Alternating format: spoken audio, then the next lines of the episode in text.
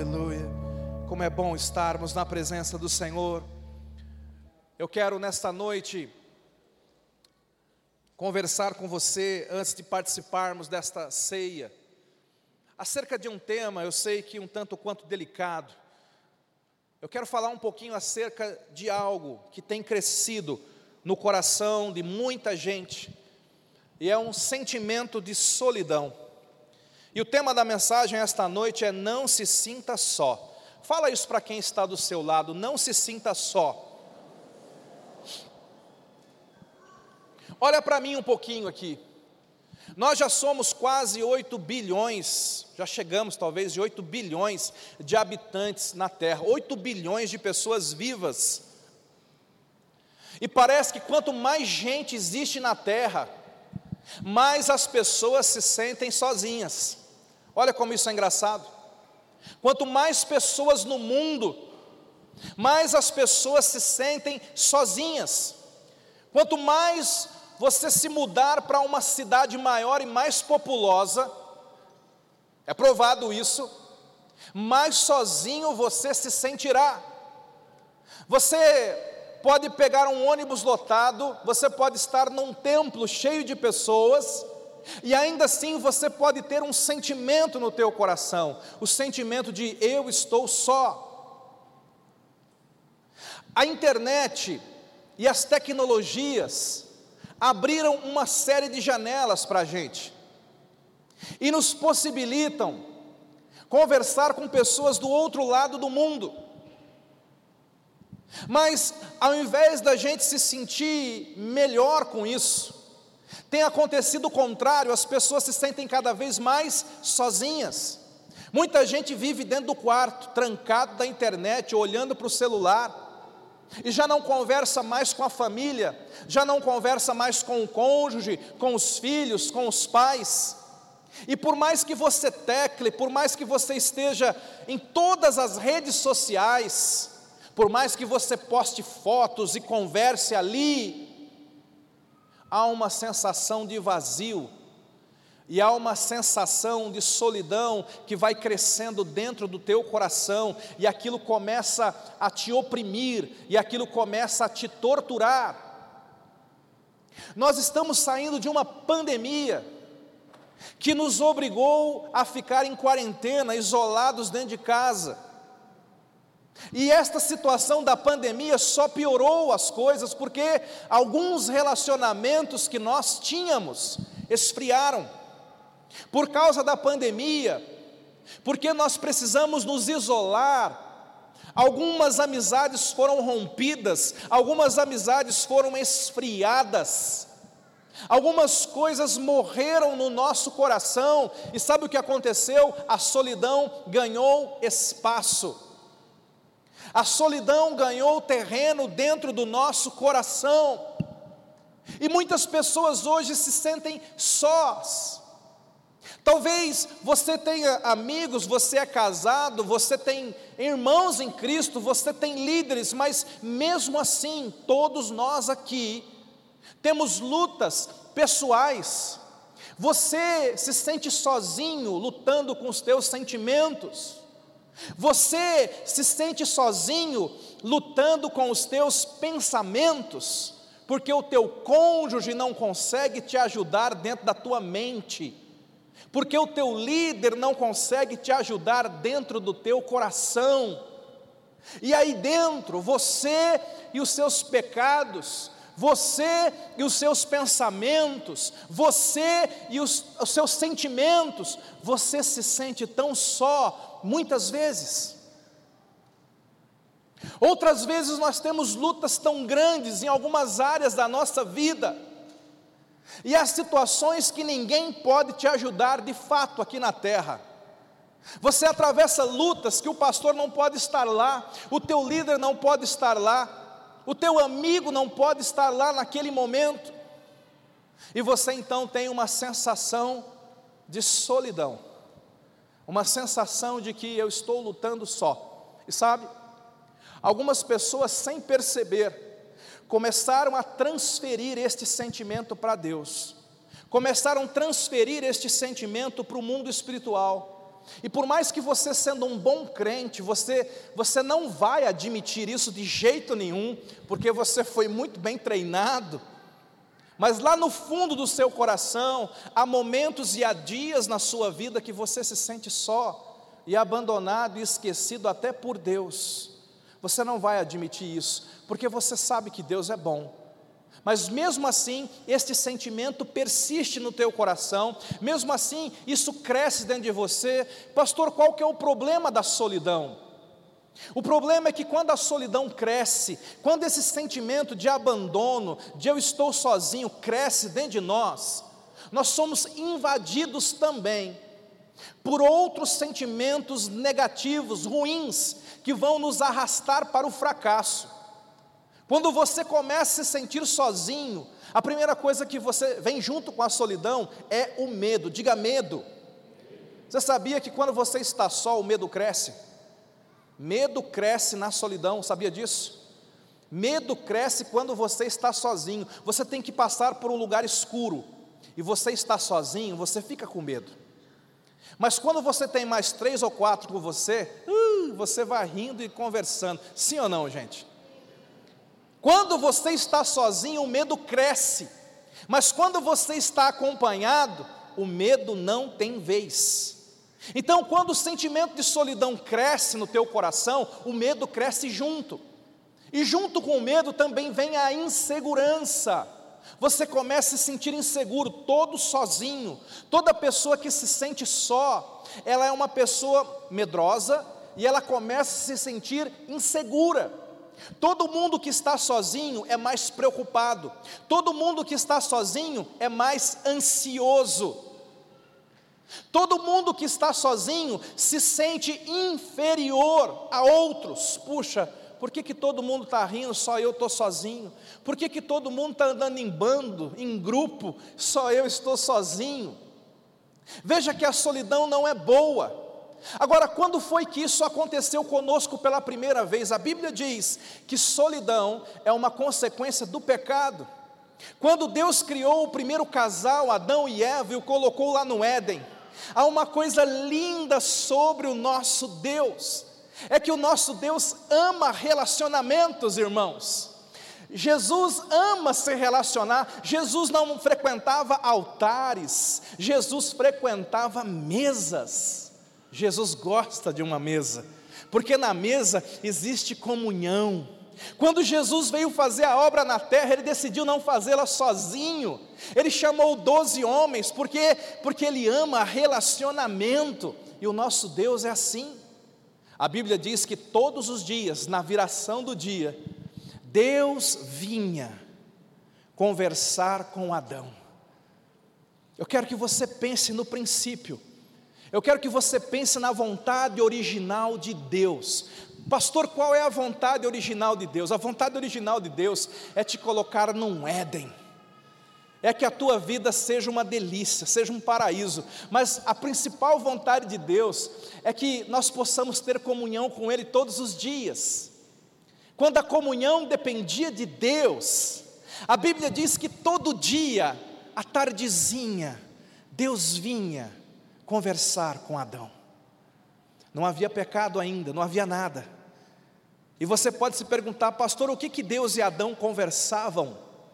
Será que Adão pedia alguma coisa para Deus? Deus me dá dinheiro para pagar a conta de luz. Deus, eu estou com uma, um negócio aqui no dedão, me cura. Não, não tinha doença, não tinha dívida, não tinha nada. Então, de novo, eu te pergunto: o que é que Deus e Adão tanto conversavam todo dia? Todo dia, todo dia, o que, que eles conversavam? A resposta é: eles conversavam o que amigos conversam. O que, que você conversa com seus amigos? Oswaldo, me empresta um dinheiro, é isso? Não. A gente diz assim, entre aspas, jogar conversa fora. Imagina Adão dizendo assim: Deus, ainda bem que o senhor chegou. Hoje eu subi no pé de manga. Hoje eu nadei no rio. Hoje eu vi uma girafa. Aquele negócio que o senhor fez é engraçado. Você já imaginou Deus e Adão rindo e conversando no Éden como dois amigos. Deus era amigo de Adão e Adão era amigo de Deus, e eles estavam juntos e não havia solidão no Éden. Adão estava com Eva e os dois estavam com Deus. Mas a Bíblia diz que quando o homem pecou, quando o homem desobedeceu a Deus, o coração do homem se encheu de medo, e a primeira coisa que ele fez foi se esconder de Deus, ele se isolou de Deus. Deus então agora vem procurando por ele, Adão, onde estás? Porque Adão estava isolado, o pecado trouxe esse sentimento de isolamento, de solidão, de distanciamento. Queridos, esse sentimento está dentro do nosso coração até hoje. Nós que somos descendentes desse Adão, nós temos uma tendência para nos isolar muitas vezes, para nos fechar em nós mesmos.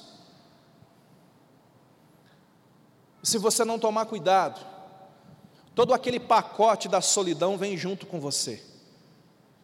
E nesses dias, muitas pessoas têm sido atacadas na mente e no coração. Essa mensagem é para você, que tem sido atacado na sua mente que tem sido atacado no seu coração. Você que tem uma inexplicável sensação de solidão dentro de você. Você que tem uma inexplic, um inexplicável sentimento de que você está só nas suas guerras. Eu quero ilustrar essa mensagem, começando por uma passagem muito conhecida, que está lá no Evangelho de João, capítulo 11, a partir do verso 1. É a história de um milagre, é a história de uma ressurreição, mas também é a história de um amigo de Jesus.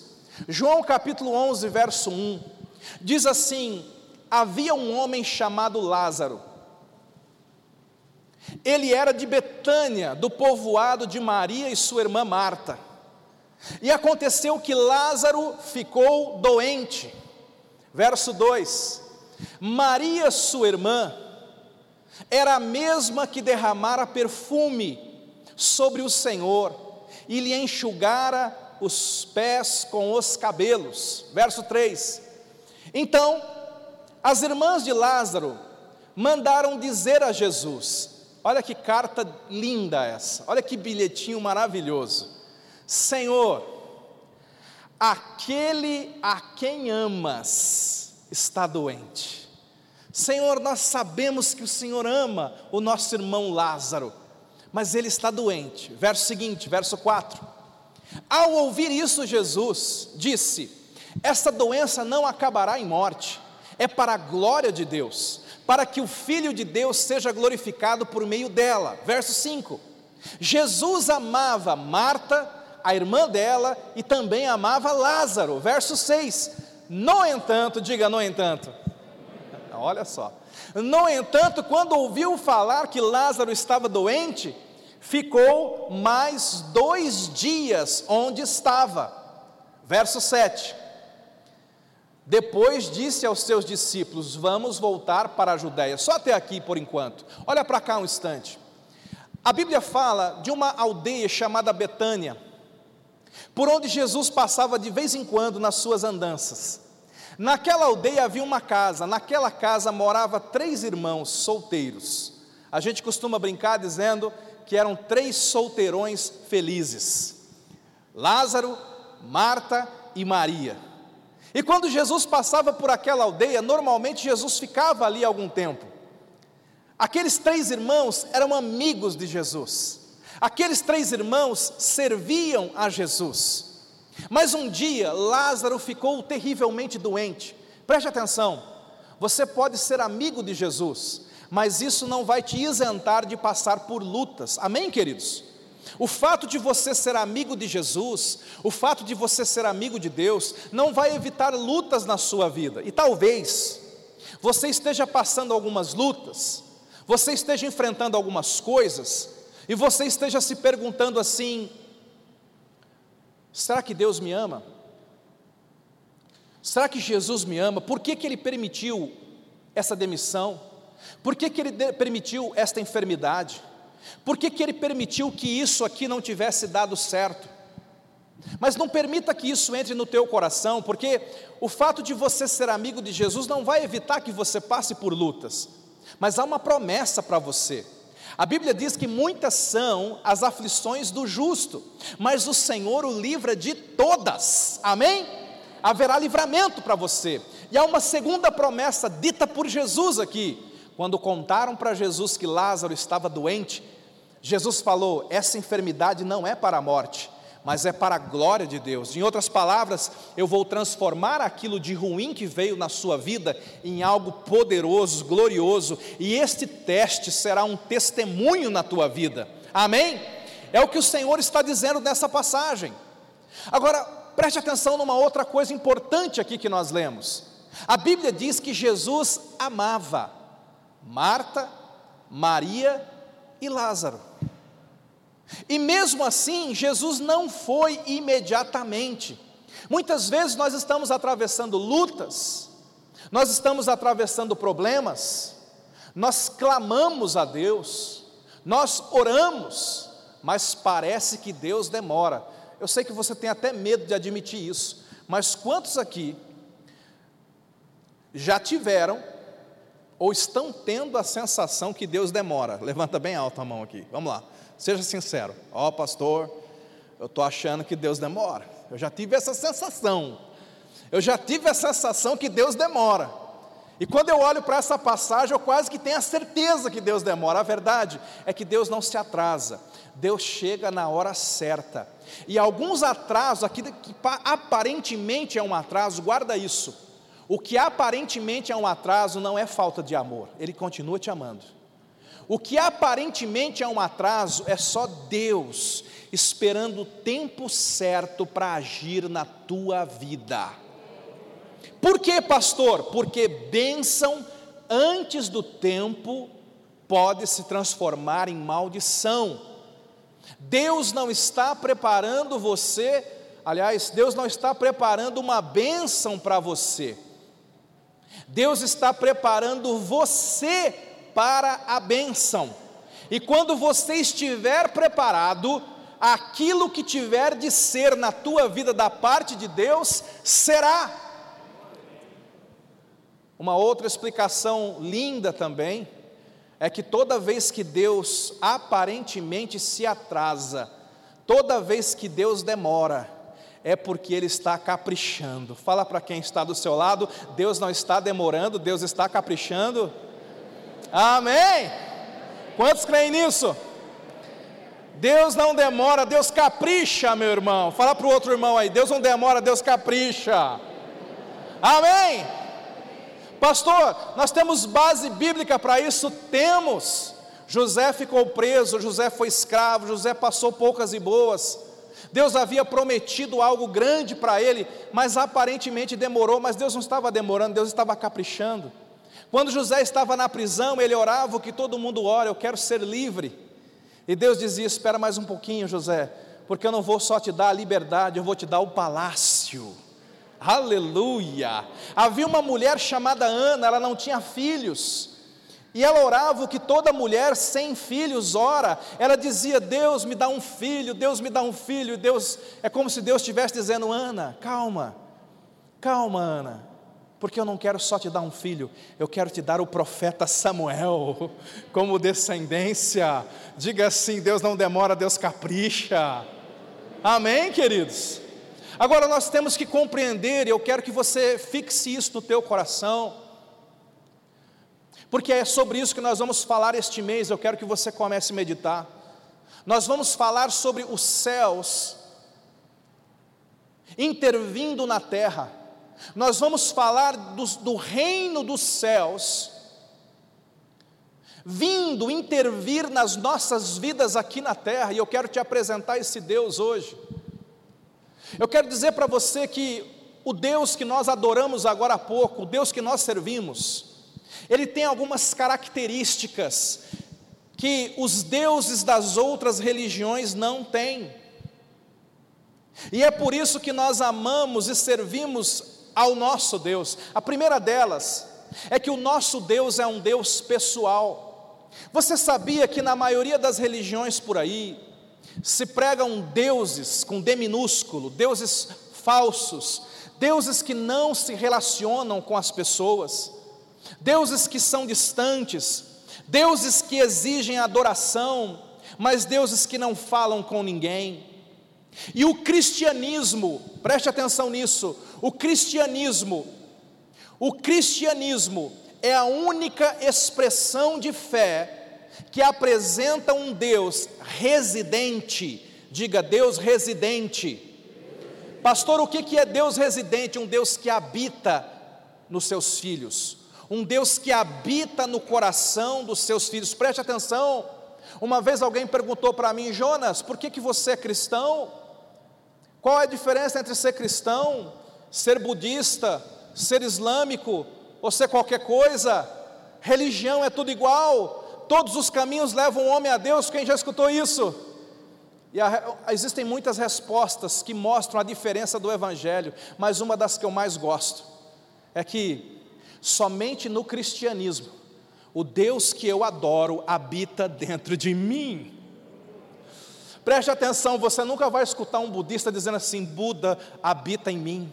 E você nunca vai escutar um, um, um islâmico, um muçulmano, dizendo: Hoje eu falei com Maomé. O cristão é o único que enche o peito e abre a boca e diz, e diz: Cristo vive em mim. Você é a única pessoa na terra que diz: há um Deus que habita no meu coração. Você é a única pessoa na terra que diz: hoje eu falei com Ele e Ele falou comigo.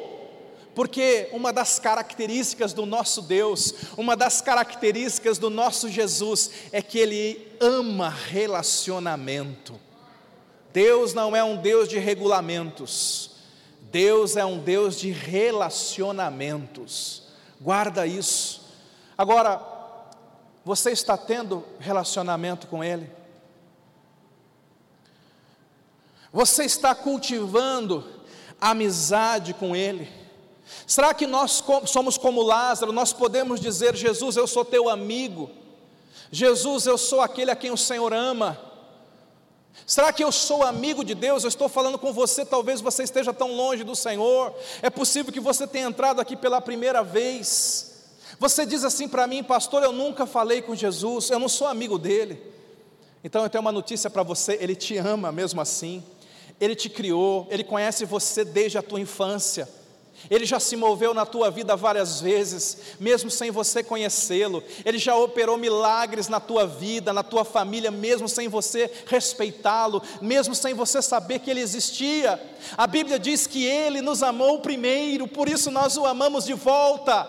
Ser cristão é apenas responder ao amor de Deus por nós.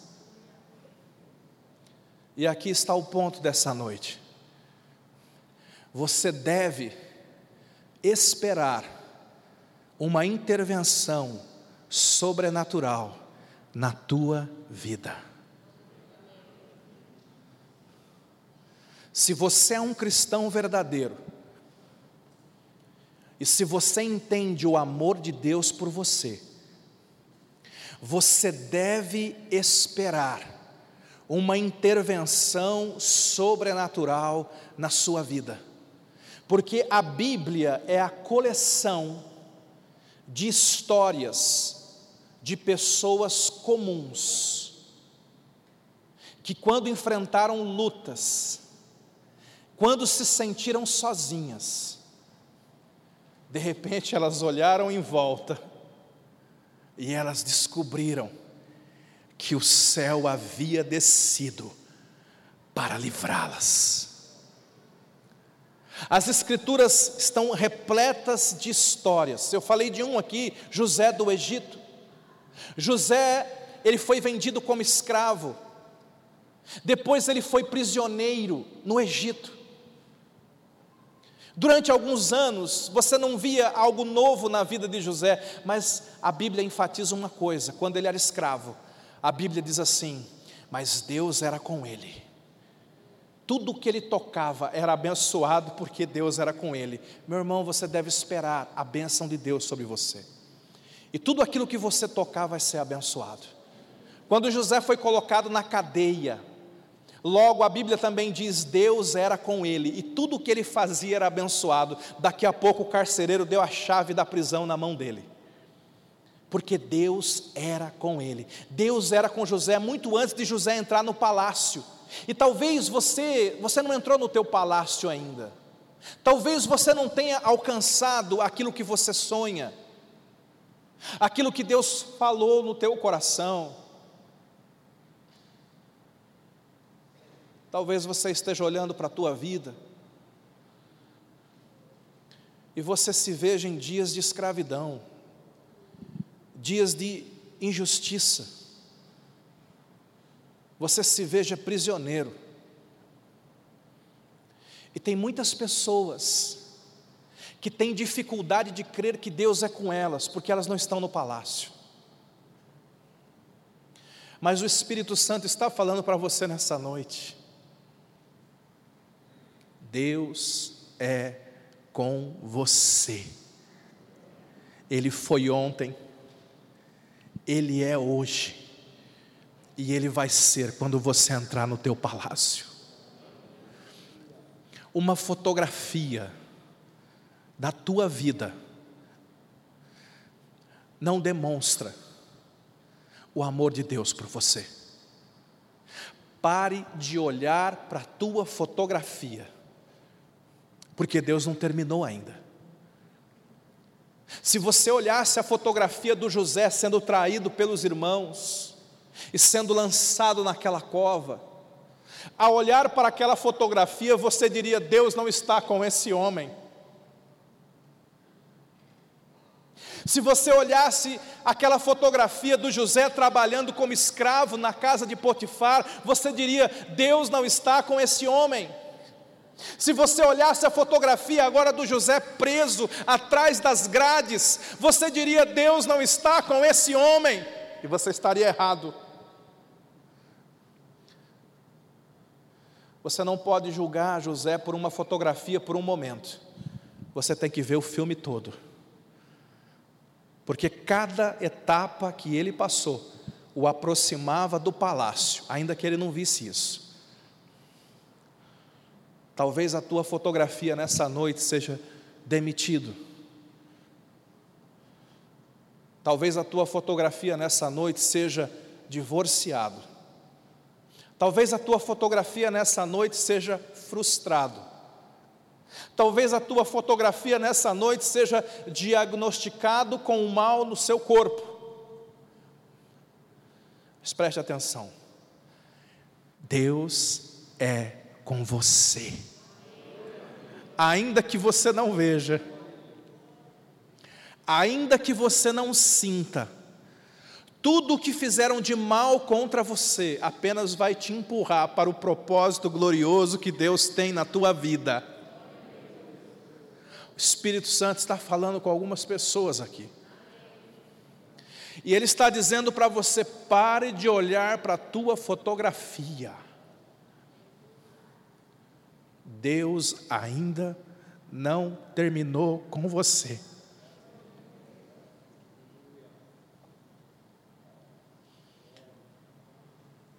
As Escrituras falam de um profeta chamado Eliseu, servo de Deus, se coloque na pele dele, está fazendo certo, está profetizando, mora numa cidade pequena chamada Dotã. O rei inimigo descobre que ele é o servo de Deus, e o rei manda então um exército para matá-lo. E quando ele acorda de manhã e os seus servos Geazi abre a janela e olha para fora, a cidade estava cercada pelo exército sírio. E eles sabiam que os sírios estavam ali para matá-los. O Geazi se desespera, porque o Geazi, ele tem uma visão carnal, ele é como muitos crentes que na hora da luta, que na hora do cerco, eles ficam desesperados. Você já se sentiu cercado, meu irmão? Cercado de problemas, cercado de más notícias, cercado de maus pensamentos, cercado de pensamentos ruins. Quantos já se sentiram cercados? Davi chega a dizer: muitos são aqueles que tomam posição contra a minha alma. Mas naquele momento o, o, o Geazi está desesperado, Mas o profeta Eliseu, ele sabe que há um Deus que o ama, ele, ele é um servo de Deus, ele conhece a Deus. E ele diz assim: Calma, Geazi, tenha calma, meu filho. Muito mais são aqueles que estão conosco do que aqueles que estão com eles. O Geazi ele tem uma visão natural e talvez nesses dias de pandemia, de dificuldades, de lutas na tua vida, você naturalizou a tua visão e a tua visão é natural, você olha apenas para os recursos naturais que você tem. O Geazi olha para aquele homem, olha para ele, conta lá fora, tem muito, muito exército lá fora, e ele diz: Ai meu Senhor, que nós vamos perecer. E aí o profeta Eliseu faz uma oração meio sem paciência. E é uma oração que você tem que receber nessa noite, meu irmão, minha irmã. O Eliseu diz assim: Deus, abre os olhos dele, para que ele veja. E quando Geazi volta a olhar do lado de fora, ele continua vendo os sírios cercando a cidade. Ele continua vendo os problemas, as dívidas estão lá, a enfermidade está lá, os problemas de relacionamento estão lá, ele continua vendo todos os problemas cercando, mas quando ele levanta os olhos, ele vê um exército de cavalos e carros de fogo. É como se Deus estivesse dizendo: fica sossegado porque o reino do céu chegou aqui. Fala para quem está do seu lado, Deus está, te, Deus está cercando aquele que te cerca. Fala para ele.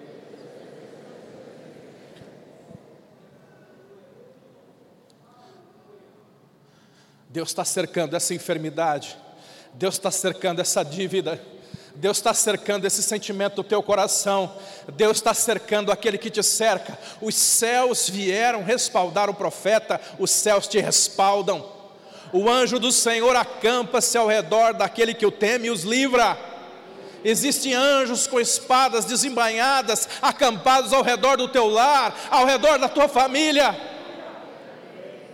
Quando você entra no lugar, os céus entram com você, meu irmão.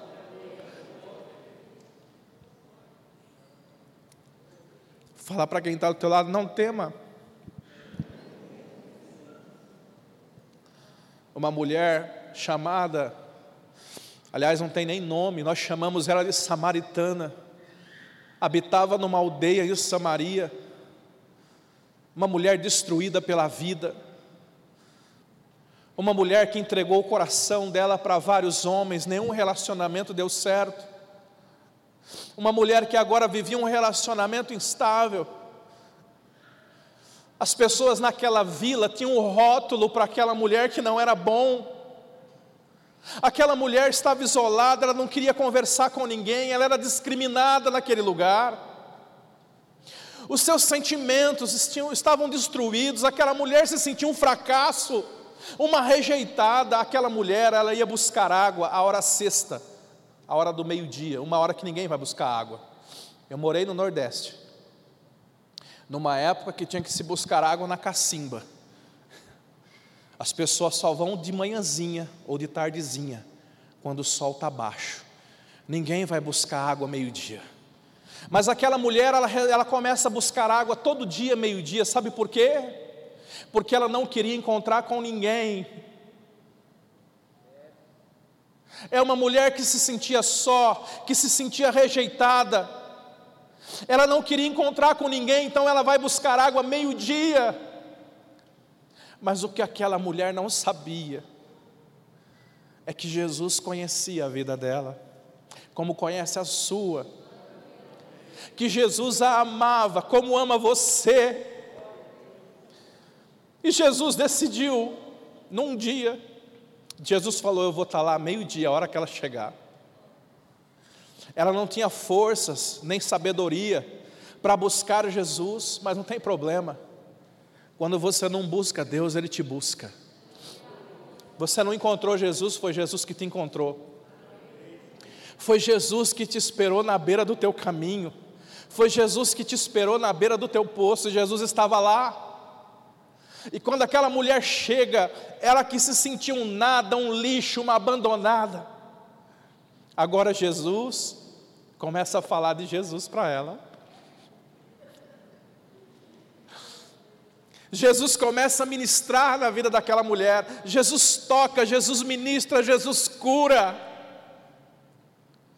Aquela mulher ela é liberta, aquela mulher é curada.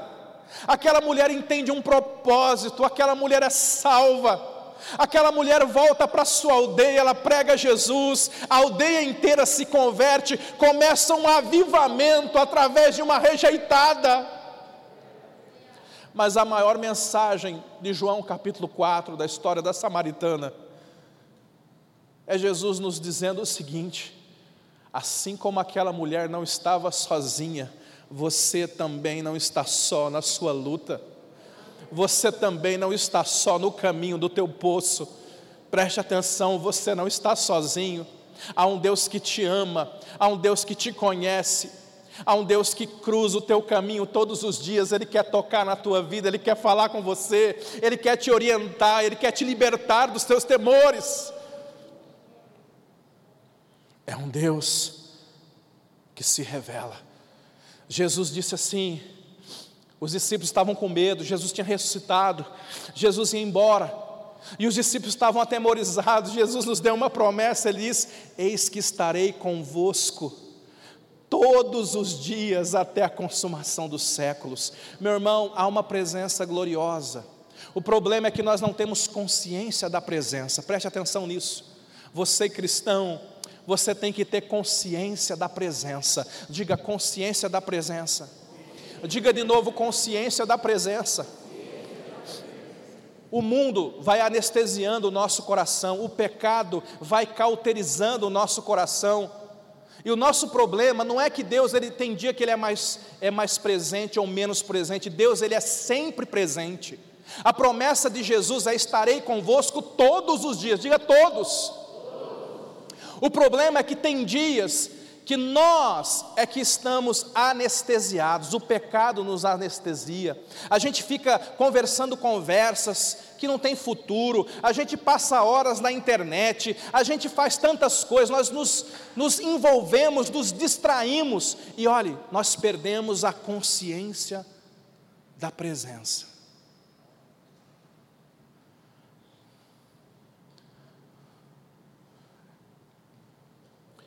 Você que está se sentindo sozinho e abandonado por Deus, a realidade é que Deus nunca foi tão forte na tua vida como agora. O problema é que você não tem consciência da presença. Ele está se movendo fortemente na tua vida. Assim como José, você pode não enxergar, mas Deus está nos bastidores preparando a hora da virada você pode não sentir, você pode não ter consciência, mas isso não interessa. Ele está agindo na tua vida. O profeta Ezequiel, num dos dias que ele estava muito triste, muito para baixo, ele escreve assim: Eu me fui muito triste pelo meu caminho. Imagine o profeta Ezequiel de cabeça baixa, muito triste pelo meu caminho. Mas ele diz uma verdade poderosa. Eu me fui muito triste pelo meu caminho, mas a mão de Deus era forte sobre a minha vida. Meu irmão, não perca consciência da presença. Pastor, como é que eu posso ter consciência da presença? Ore, busque, ore em línguas, leia a palavra de Deus. Sabe por que, que a gente lê Bíblia? Eu não leio Bíblia apenas para ter informações bíblicas. E eu também não leio Bíblia, Bíblia apenas para procurar promessas bíblicas, para crer. Eu leio a Bíblia porque a Bíblia me revela o coração de Deus. Eu leio a Bíblia porque a Bíblia me revela os sentimentos de Deus. Eu leio a Bíblia porque a Bíblia me apresenta Deus. Quanto mais eu leio a Bíblia, mais eu conheço Ele. Da próxima vez que você for ler a sua Bíblia, faça uma simples oração antes de abri-la. Diga assim: Deus, eu vou ler a tua Bíblia. E eu quero que o Senhor me ajude a te conhecer um pouco mais. Quando eu leio a Bíblia, eu sei o que Deus pensa, eu sei o que Deus sente, eu sei o que Deus quer. Quando eu leio a Bíblia, a consciência da presença dele é mais forte. Elias tinha uma consciência tão forte da presença de Deus. Elias é o único profeta na Bíblia que diz uma coisa que nenhum profeta dizia e que dificilmente a gente diz hoje. Um momento, houve alguns momentos que Elias se encontrou com Acabe. E quando Elias ia profetizar, imagina, você está diante do rei que pode matá-lo. Você está diante daquela pessoa que te odeia. Você está diante daquela pessoa que te persegue, você está diante daquela pessoa que faz mal a você. É natural você ficar intimidado, e é natural você pensar: estou sozinho, me estrepei. Mas Elias olhava para Acabe e ele dizia assim: Vive o Senhor, em cuja presença estou. Não é em cuja presença eu estava. Eu já vi muito profeta dizendo: Olha, eu orei hoje de madrugada, eu quero te falar para você agora. Não, não, Elias não está dizendo isso. Elias não está dizendo, eu estava de madrugada na presença dele. Elias chegava e dizia assim: Acabe, assim diz o Senhor, em cuja presença estou. Acho que Acabe até olhava de lado. Ele está por aqui. Ele está por aqui. Você tem que ter consciência da presença.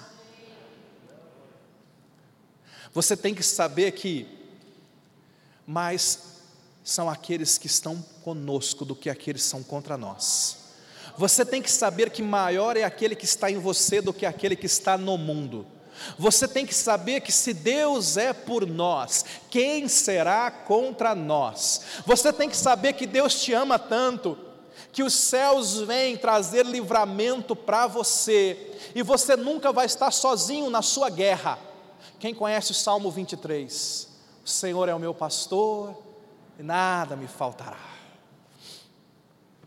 O salmista fala assim: Ah, o meu pastor me leva a pastos verdejantes, o meu pastor me guia às águas tranquilas, o meu pastor me guia em caminhos de justiça, ele me guia para pastos verdejantes, ele me guia para águas tranquilas, ele me guia para caminhos de justiça. Quantos querem ser guiados por Deus? Mas aí, no verso 4, o salmista fala uma coisa que você talvez não tenha entendido ainda. Ele fala assim: ainda que eu ande pelo vale da sombra da morte. Sabe o que ele está dizendo? Deus não me guia para o vale da sombra da morte. Deus me guia para águas tranquilas. Deus me guia para pastos verdejantes. Mas vamos ser sinceros, meus irmãos, tem dias que você fecha os ouvidos para o que Deus está te guiando, e aí não é Deus que me guia, é eu que ando em direção ao vale da sombra da morte, é eu que ando para o erro, é eu que tomo o caminho errado, é eu que tomo a decisão que não devia tomar. Mas alguém está com o salmista Davi aqui, fora eu e ele? Tem mais alguém que já fez isso? Errei, pisei na bola, Senhor, fiz o que não devia, mas eu gosto tanto da consciência da presença que Davi tinha, porque Davi fala assim: ainda que eu ande pelo vale da sombra da morte, não temerei mal algum, porque tu estás comigo. Preste atenção, a religião te ensinou que se você se deixa guiar, Deus está com você. Mas se você erra e vai, toma o caminho do vale, então Deus te abandona, te larga, te rejeita. E aí você sente como se Deus não tivesse mais na tua vida. Escute, filho não deixa de ser filho porque erra. Talvez você esteja errado mesmo. Talvez nessa noite você esteja num vale de sombra de morte. E o diabo te convenceu que Deus não está na tua vida. E eu quero te incentivar a recitar esse salmo. Todos os dias, toda hora que esse pensamento vier, Deus não está comigo. Você vai dizer: ainda que eu ande pelo vale da sombra da morte, eu não temerei mal algum, porque tu estás comigo. O Senhor está comigo até no meu erro. O Senhor não apoia o meu erro, o Senhor quer consertar o meu erro, o Senhor quer me tirar dessa situação, mas uma coisa, Deus não abre mão, é a presença dEle na tua vida. Ele te guarda, meu filho, mesmo em caminhos de erro, Ele te ama tanto que Ele não te larga, Ele te ama tanto que Ele está com você. Preste atenção, você não está sozinho nem no teu erro porque Deus te ama. E Ele vai pegar este erro, se você se arrepender, e Ele vai transformar isso em vitória na tua vida. Ele vai transformar a maldição em bênção na tua vida. Esse é o Deus que nós cremos. É um Deus presente, é um Deus que se importa. Um dia a humanidade estava só. Nós pecamos e merecíamos a morte nós pecamos e merecíamos o inferno. Quando Adão e Eva pecaram no Éden, seria muito fácil para Deus destruir o homem. Seria muito fácil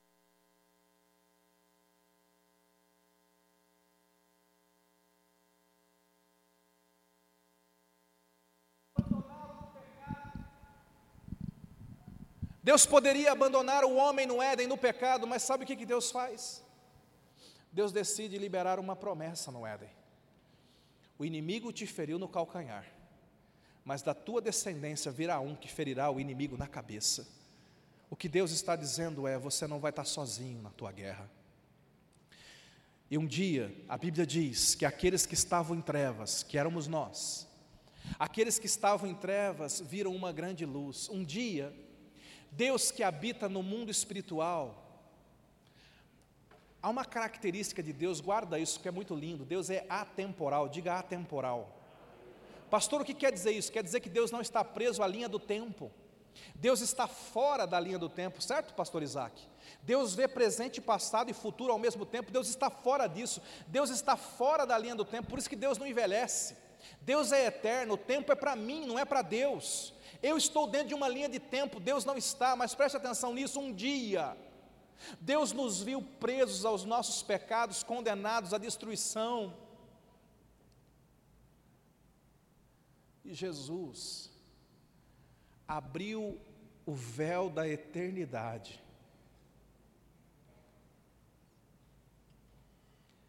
E por um instante ele decidiu deixar de ser eterno e veio habitar no nosso meio. Ele se esvaziou da sua glória. Jesus assumiu a forma humana. Jesus veio cansar-se. Jesus veio ser cuspido, veio ser preso veio ser espancado, Jesus veio ser crucificado. E por que Jesus foi crucificado? Ele estava dizendo na cruz: vocês não estão sozinhos.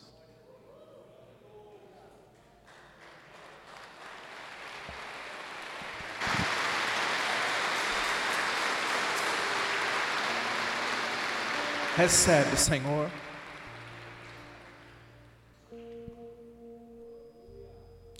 Nós temos um sumo sacerdote que pode se compadecer de nós, porque ele viveu as nossas dores. Ele veio fazer companhia para a gente. Ele veio ser perseguido, querido.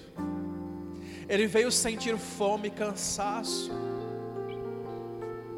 ele veio ser traído. E é por isso que esse sumo sacerdote te entende. É por isso que esse sumo sacerdote sabe o que você está passando. E ele quer que você saiba. Você não está só.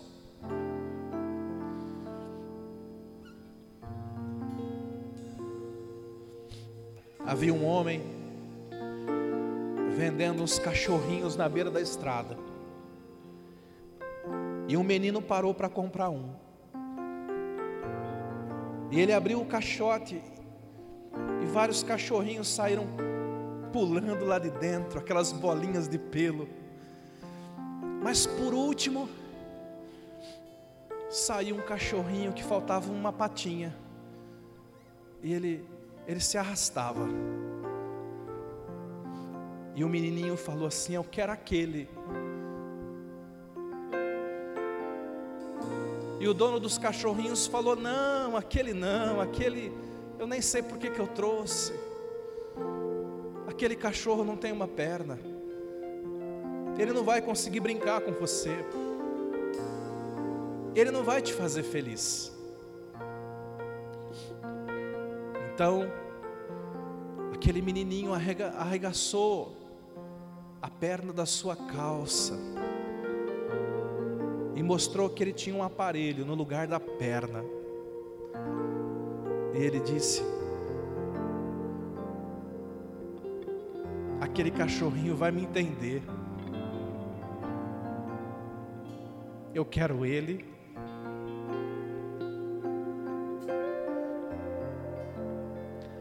Meu irmão, o manco éramos nós,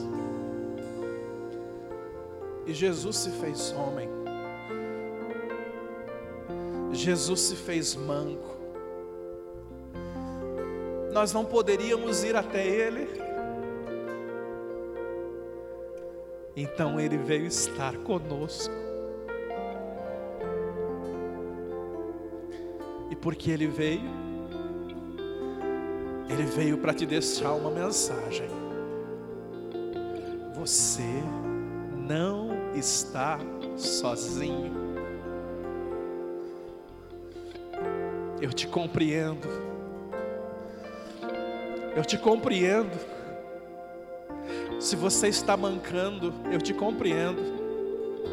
Se você está chateado, eu te compreendo. Se você tem sido perseguido, eu te compreendo. Se você tem sido tentado nesse deserto, eu te compreendo.